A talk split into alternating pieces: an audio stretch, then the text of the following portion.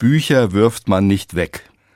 Das hat ein Freund gesagt, als ich mein Büro ausgeräumt und ein paar Bücher in die blaue Tonne für Altpapier geworfen habe. Er war Lehrer, hatte also berufs- und lebenslang mit Büchern zu tun. In Büchern stehen Ereignisse, die man nicht vergessen darf. Von elenden Kriegen bis zu erlösenden Friedensschlüssen.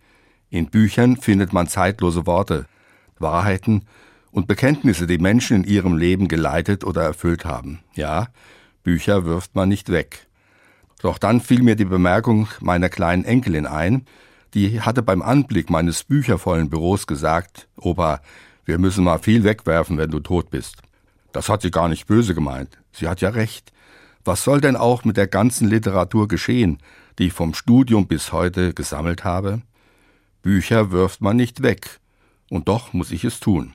Ich habe mich entschieden. Ich nehme jedes Buch in die Hand. Deshalb wird das Ausräumen auch noch eine Weile dauern. Ich überlege, was an dem Buch für mich wichtig war. Und dann verabschiede ich mich von dem Buch mit dem Dank für das, was es mir gegeben hat. Ein paar Bücher behalte ich. Das sind die, die mir auf meinem Lebensweg besonders wichtig geworden sind.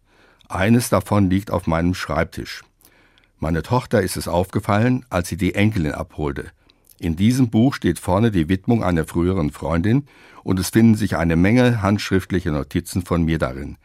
Dieses Buch werfen wir nicht weg, hat meine Tochter gesagt. Stimmt, dachte ich. Es spiegelt ein Stück Lebensgeschichte von mir. Der Titel des Buches ist übrigens Nimm dich, wie du bist. Untertitel Wie man mit sich einig werden kann.